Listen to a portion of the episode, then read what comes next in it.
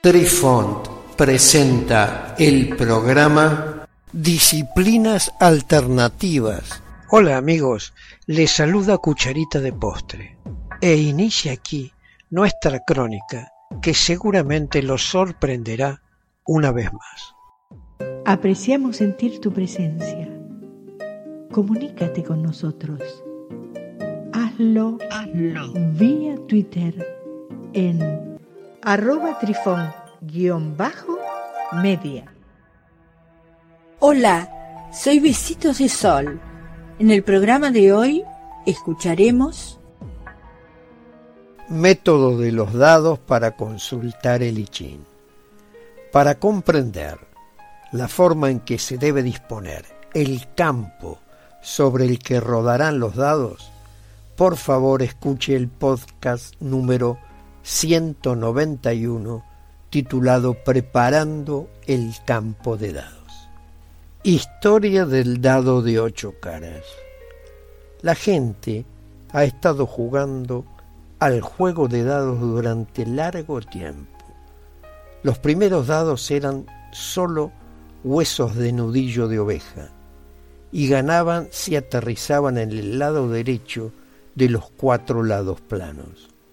La gente ha estado tirando huesos de nudillos desde al menos cinco mil años antes de Cristo en la antigua Sumeria. Luego, en algún momento de la historia, se cortaron los extremos redondeados de los nudillos para ser dados de seis lados en lugar de cuatro, y luego comenzó a hacerse dados de madera o de marfil.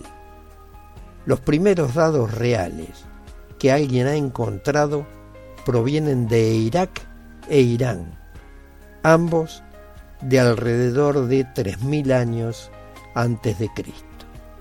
La razón por la que tienen manchas en lugar de números escritos es que la gente ha estado usando dados desde mucho antes de que se inventara una forma de escribir números. Debido a que eran pequeños y no muy valiosos, los arqueólogos a menudo encuentran dados antiguos. En la antigua China, la gente también usaba dados cuadrados. Tiraban los dados en cuencos de cerámica para evitar hacer trampa. En la India antigua, la gente ciertamente usaba dados cúbicos en el período Arab alrededor de dos mil años antes de Cristo. A veces, las personas también usaban dados de palo como palillos de diente aplanados que solo tienen cuatro lados, y a veces lanzaban grupos de caracoles de caurí y su puntuación dependía de cuántos caracoles caían con los dientes hacia arriba. Los nativos americanos también usaban dados de palo. Entre estos nativos, las mujeres jugaban a los dados más que los hombres. En Centroamérica, la gente tiraba frijoles para ver en qué dirección aterrizaban. En nuestros días, los dados de ocho caras se utilizan para juegos de rol, sobre todo para interpretación del I Método de un dado de ocho caras más una moneda. Recordemos que si se lanza una moneda al aire y cae con el lado de la cruz hacia arriba, su resultado es un número par y es una línea discontinua yin. Y si por el contrario cae con la cara hacia arriba, es una línea ininterrumpida yang y el resultado es un número impar. Anotamos en una hoja en blanco el resultado de cara o cruz obtenido. Se comienza así a construir el hexagrama desde abajo hacia arriba, tirando una moneda y un D8 por seis veces consecutivas. Una vez que ha registrado los seis valores obtenidas, cruz o cara, más número del 1 al 8, se debe averiguar el símbolo de la línea que le corresponde en el I Ching a cada combinación obtenida.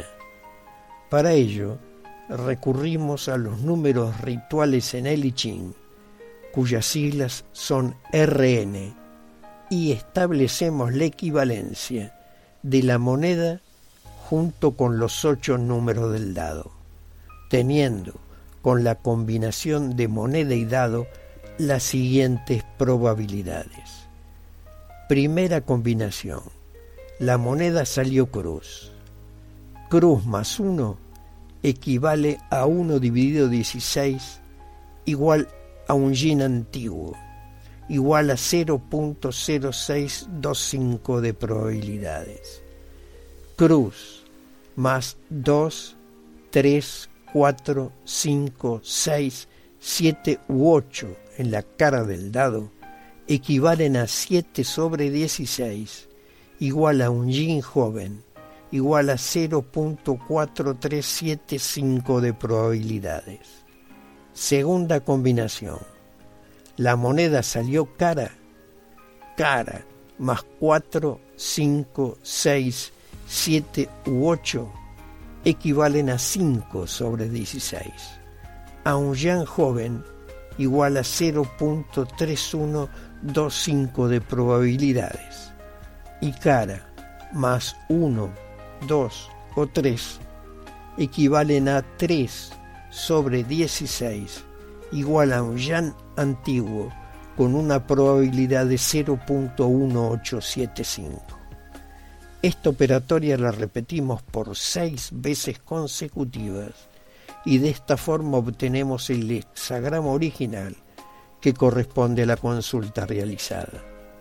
Luego revisamos las líneas mutantes obteniendo de esta forma el hexagrama complementario del original, que se dibuja en la hoja en blanco junto al original colocando debajo el nombre que le corresponde a ambos hexagramas dentro de los 64 hexagramas de Lichín. Ambos hexagramas han de ser interpretados según el oráculo de cabecera que el alumno use para sus adivinaciones. Este método repite exactamente la probabilidad 1, 3, 5, 7 del método de los tallos de Milenrama. Queridos amigos, los esperamos en nuestro próximo encuentro con un nuevo artículo que estamos seguros será de vuestro interés. Un cálido abrazo para todos. Adiós. Apreciamos sentir tu presencia. Comunícate con nosotros. Hazlo, Hazlo. vía Twitter en arroba trifón-media. Este episodio lo encuentras en Anchor, Spotify y en tus plataformas favoritas. Hasta siempre amigos. Besitos de sol y cucharita de postre les dicen gracias por pensar.